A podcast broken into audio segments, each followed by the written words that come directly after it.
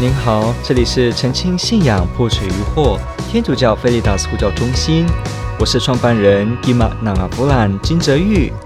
您现在收听的是线上 Q&A Podcast。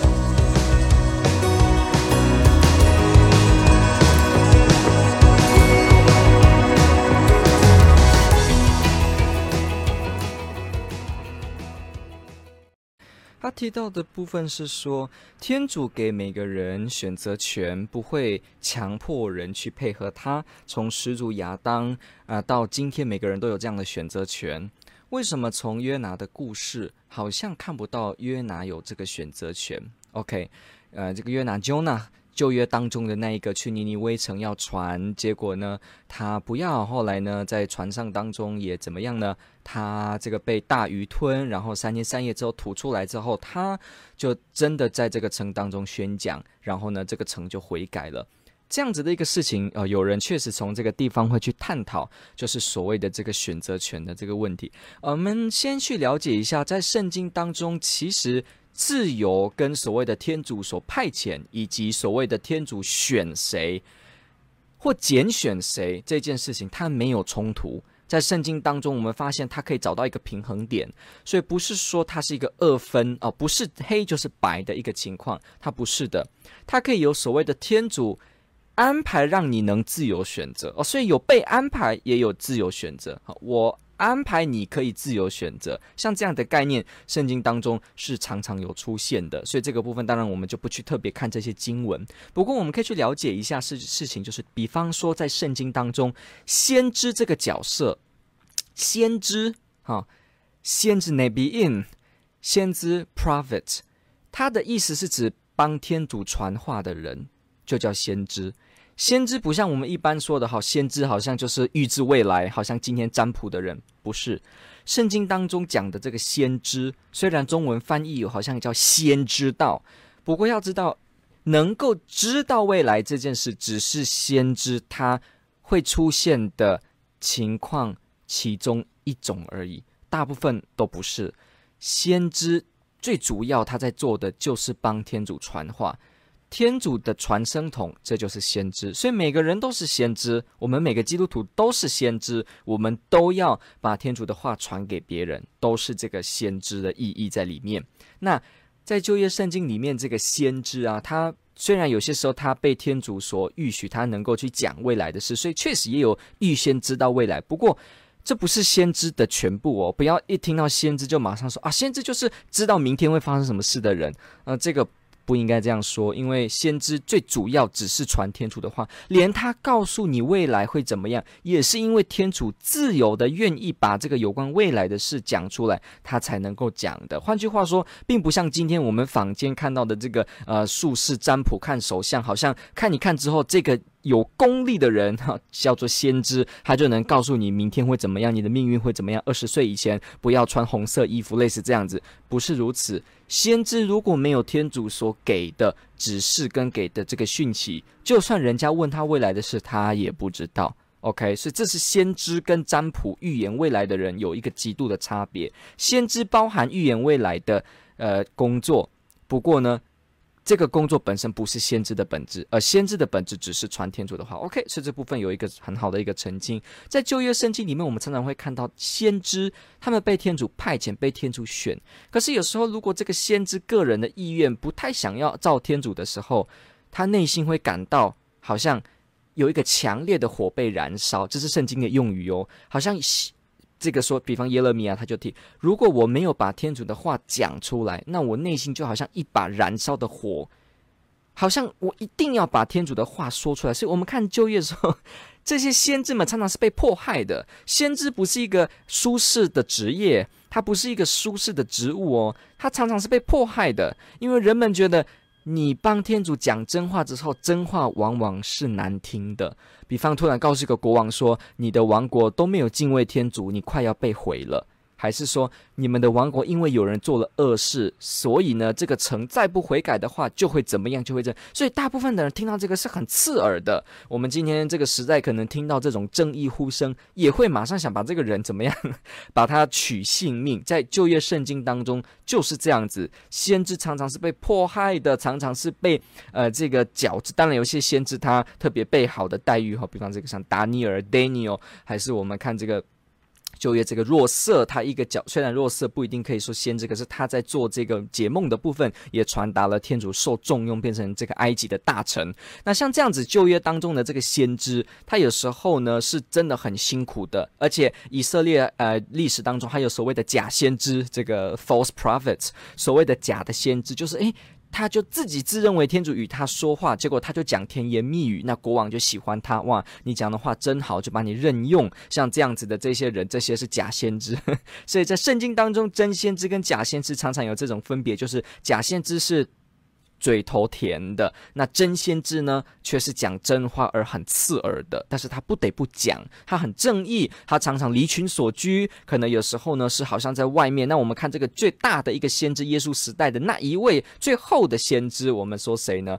通常我们说旧约时期到耶稣之前最后最大这个先知，说这个什么呢？这个若翰，西则若翰，这个。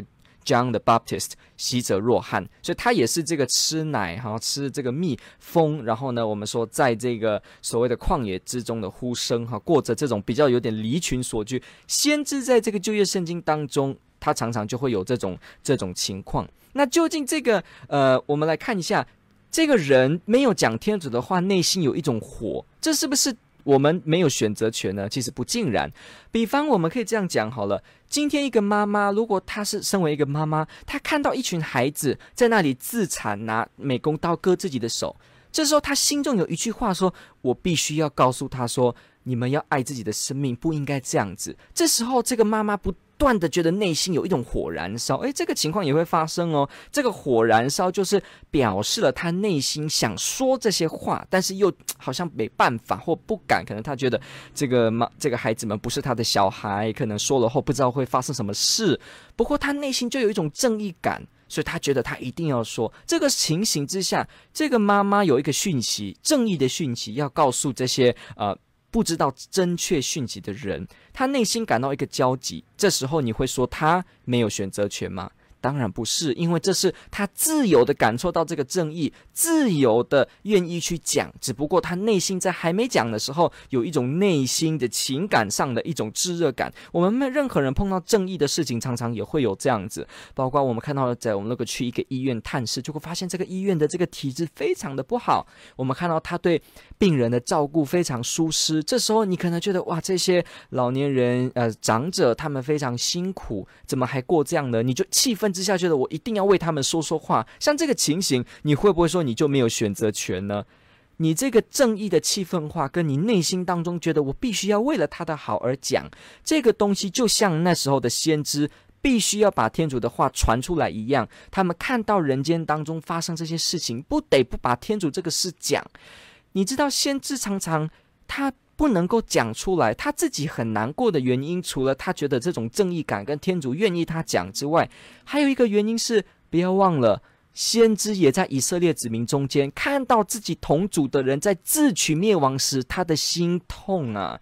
你想想看，你爱你的民族吗？你爱你祖先传的文化吗？看到他们越来越崩解自己的时候，你会不会内心悲痛呢？这个悲痛的感觉，你看到你的亲族一个一个在灭绝的时候，你是不是会感到难过呢？确实，所以旧约的先知常常，他常常在呼吁当中，没有人理他之后，他是很难过的，他是非常有这种悲痛，因为他看见自己的民族去失去。那我们知道这个这个梅瑟 Moses 摩摩西，他在旧约圣经里去看，他为了以色列子民流了多少次内心的痛跟眼泪，他怎么样的为这些以色列他的同胞祈求，他的这个挣扎的压力，你可以去想想看。所以这个时候，一个人有这种正义感、爱自己的民族的时候，他这么做怎么会是没有选择权呢？以民族性来说，他当然也愿意救自己的民族，所以为自己的民族说真话，这反而是他自由的感受到，他正在把他的自由发挥在帮助自己的民族。这个怎么会是一个选择权被剥夺呢？今天我为了爱这些小孩，我必须说说小孩们，你们不要用美工刀割自己的手。这时候会说他被自由、被正义、他被正义的呼声给绑住吗？他没有选择权吗？不是，他反而会因为他应用这个自由去说，而感觉到内心做了一件正确的事，而得到一个很正义感，得到一个安慰。像这样子的情形，我们不会说他没有自由权。所以这个时候，我们说，其实这个约拿一直都有的。你看约拿第一回他拒绝天主，他可以拒绝，不然天主可以直接把他变一个机器人，他连拒绝的话都讲不出来。所以你看他的意志都还是有的，他可以声称拒绝。后来呢，他大鱼吞出来之后，他愿意说。不过当然，他后来讲了之，呃，讲了之后，以这个。尼尼微城悔改，那后来他可能有很生气哈。我们知道这个第四章，他说约拿因此很不高兴。约拿书第四章，好，所以发起怒来，他恳求天主说：“上主，当我还在故乡时，我不，我岂不是已想到这事了吗？所以我预先要逃往塔尔史。”使逝去，因为我知道你是慈悲的、宽仁的天主，是缓于发怒、富于慈爱、怜悯而不愿降灾祸的天主。上主，现在求你从我身上收去我的性命，因为我死了比活着还好。如果约纳没有自由的选择权，他没有办法讲这些话的，他没有这个自由能够去说这些话，他也没有这个能力可以去跟天主去反省。而你看哦，天主还跟他继续谈哦，天主说第四章第四节，你的愤怒合理吗？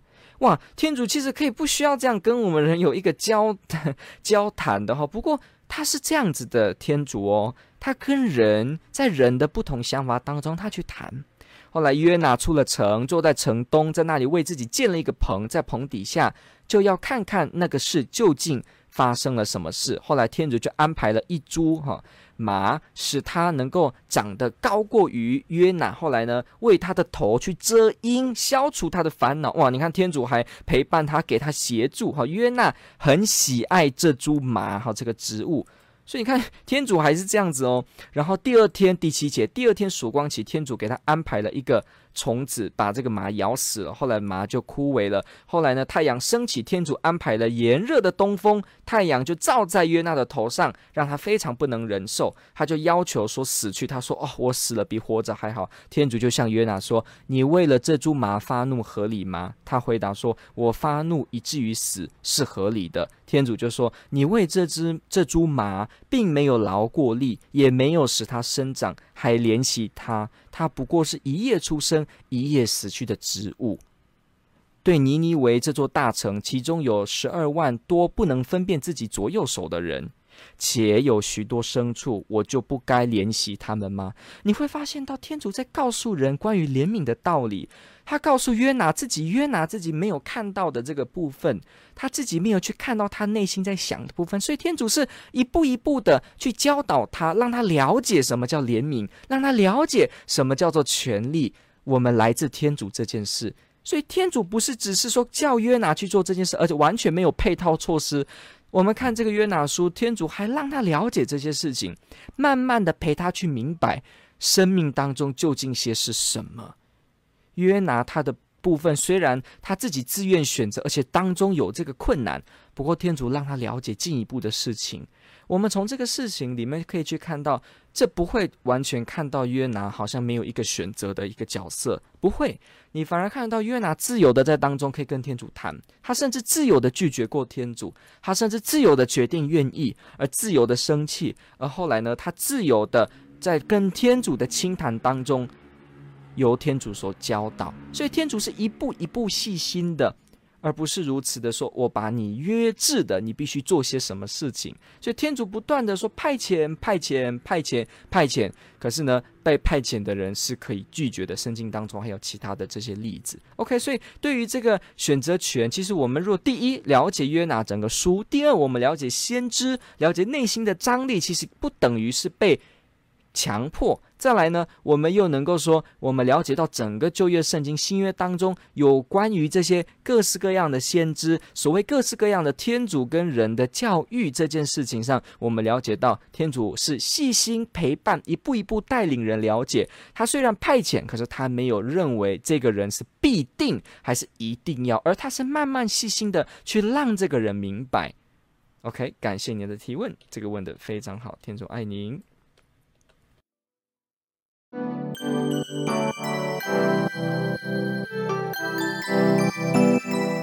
感谢您的收听。若您喜欢本系列节目，支持护教学与福传相关推广，欢迎来到我们的 FB 粉丝专业以及 YouTube 频道，点击订阅哦。也别忘了我们的 Podcast 频道的订阅哦。天主保佑。